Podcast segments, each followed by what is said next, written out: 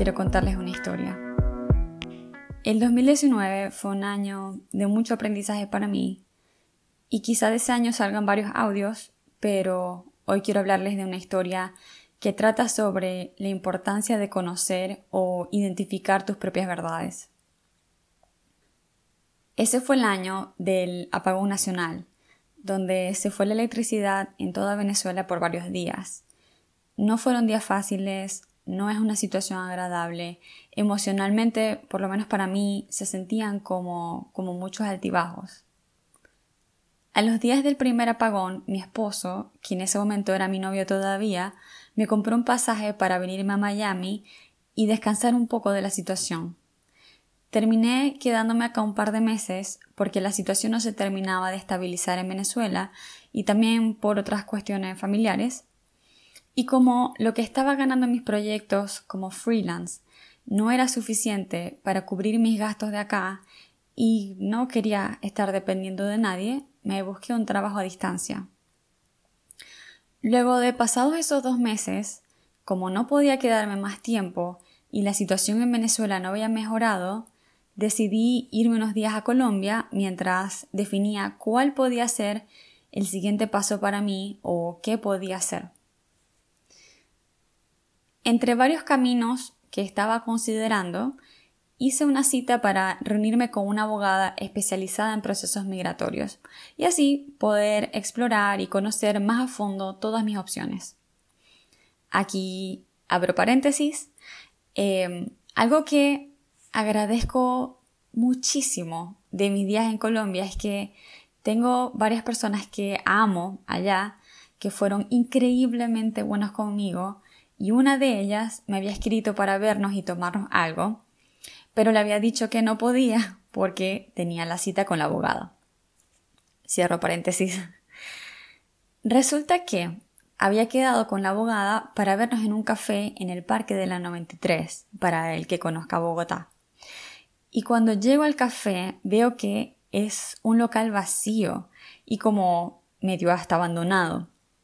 Le pregunté a unas personas que estaban pasando por allí que si sabían algo del local y me dijeron que ya no existía, que había cerrado hace unos meses. Llamé de una vez a la abogada para contarle, se extrañó, pero me dijo que nos viéramos en otro lugar y además me dice que la disculpe, que va a llegar unos minutos tarde, que iba un poco atrasada. Yo pensé, bueno, no importa, me pido un té y me relajo mientras la espero. Bueno, cuando voy entrando al café, iba saliendo justamente mi amiga que me había dicho para vernos, porque había tenido una entrevista de trabajo allí y me dijo que me acompañaba mientras llegaba la abogada. Nos pusimos a hablar y me empezó a contar sobre la entrevista que había tenido. Terminamos hablando de números, de sus expectativas, de cuánto ganaba en su trabajo anterior y cuánto esperaba ganar ahora. Yo, que iba saliendo de Venezuela, acostumbrada de, de tener trabajos con números bajos, e incluso me había costado ponerme un número para este trabajo que había conseguido a distancia. Ver esta realidad fue como si me hubiesen echado un balde de agua fría. Ella es una amiga con la que hice el posgrado cuando estaba en España. Tenemos la misma edad aunque ella ahora se ha especializado en otras áreas de marketing, pienso que puedo decir que teníamos perfiles similares. Y aquí estábamos las dos con números muy, muy distintos en la cabeza de cuánto vale nuestro trabajo. Y aquí hay muchísimo que profundizar porque el tema del valor personal es un tema eh, amplio y que me encanta estudiar y me lo he trabajado, pero el punto de esta historia es otro. Recuerdo que al rato llegó la abogada y, em, bueno, mi amiga se fue y la abogada se quedó explicándome como por más de una hora sobre los distintos caminos que podía tomar en, el tema migratorio, cómo era cada proceso, las ventajas de cada uno y así, hablando y hablando. Y y yo solo podía pensar, ¿qué diferencia hay entre dos personas con perfiles similares, con números tan distintos? Como, ¿qué, qué pasaba allí? Ojo, esta amiga sabe que la amo y que deseo que sea millonaria y que tenga todo lo que su corazón quiere. Esta situación no tenía nada que ver con ella. Esta situación era sobre por qué pasa esto, cuál, cuál es la diferencia. Luego de la reunión con la abogada me fui a mi casa, pero seguía pensando en el tema. Empecé por escribirle a algunas amigas sobre qué pensaban ellas, les pregunté sobre sus números y sus expectativas. Eh, yo, yo quería era como encontrar quién tenía la explicación para esto. Bueno, ese día me dormí tardísimo. Terminé hablando con un sociólogo, un planificador estratégico, una astróloga, una psicóloga, una terapeuta holística, una amiga mexicana, una amiga en Caracas, una amiga española, una amiga colombiana. Y así, o sea, yo hice, yo armé mi, investigación. Y cada uno me iba explicando por qué podían haber dos personas con perfiles similares y que tuvieran expectativas tan diferentes en relación a sus números, que tuvieran percepciones tan diferentes sobre su valor. Mi amigo sociólogo, por ejemplo, hablaba sobre los distintos costos de vida dependiendo de cada país y ciudad y cómo eso influye en el sueldo. Además, mencionaba que había un factor de suerte. El planificador estratégico me hablaba sobre que también pueden influir las certificaciones y las habilidades blandas de cada persona, cómo influyen temas como liderazgo, gestión de equipo, resolución de conflictos, etc. La terapeuta holística me hablaba sobre las leyes del universo, la ley de atracción, sobre nuestra capacidad de crear y cómo influye el merecimiento, qué tanto crees tú que te mereces. Yo eh, seguía preguntando y seguía echando cabeza. me puse a pensar incluso en cómo vivir en Venezuela había influido en lo que yo pensaba que podía ser un sueldo para mí, en de dónde había sacado yo mi número y cómo era tan diferente a muchos lugares del mundo y cómo cada amiga, dependiendo del país de donde venían, también me iban dando distintas explicaciones. Y un día, llegó un día, que de repente di con la respuesta.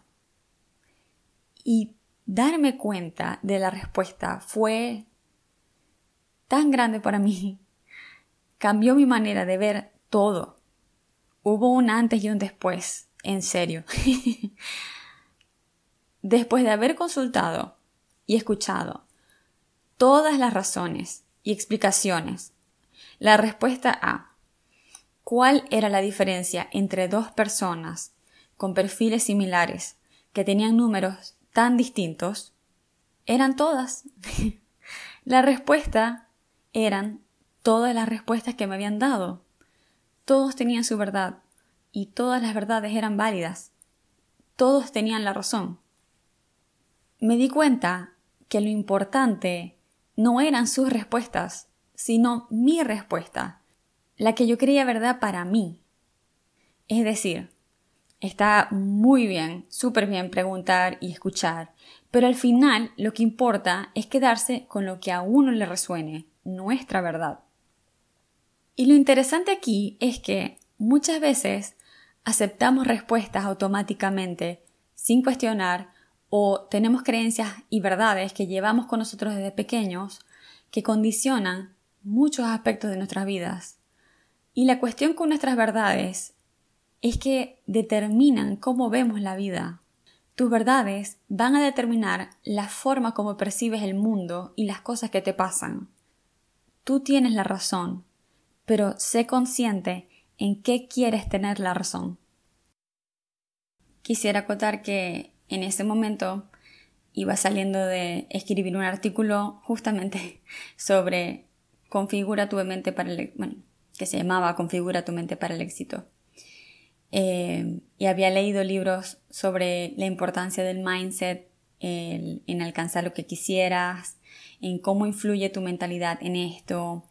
Y vivir esta situación fue como, ok, ahora es en serio, o sea, ¿cómo influye?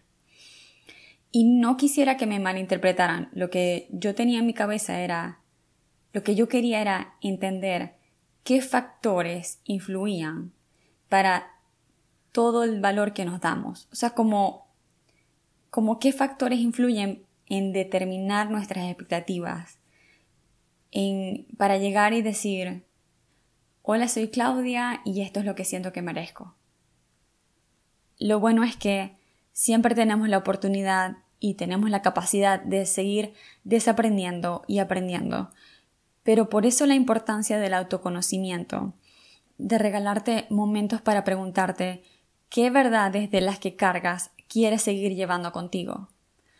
Mis tres herramientas favoritas para reconocer o identificar mis verdades han sido los momentos de silencio para poder escuchar qué está pasando en mi, diálogo interno. El journaling, eh, escribir, ayuda mucho porque te permite traer a conciencia cosas del inconsciente, de aquello que ni nos damos cuenta que tenemos dentro, y bueno, por supuesto, ir a terapia. Recuerda la importancia de conocer tus verdades. Recuerda que esto determina la forma en cómo percibes el mundo. Tú eliges si quieres creer en las casualidades, si quieres creer en las sincronicidades, si quieres creer que tu valor depende del país donde te encuentres, si quieres creer en la ley de atracción, si quieres creer que las cosas te pasan por tu bien, o si quieres creer que las cosas te pasan para que sufras. Tú decides si quieres creer que tú tienes la capacidad de, crear la vida, eh, la vida que deseas y que te pasen las cosas para que se dé esa vida que deseas. Nunca olvides que tú tienes la razón, pero siempre, siempre puedes elegir en qué quieres tener la razón.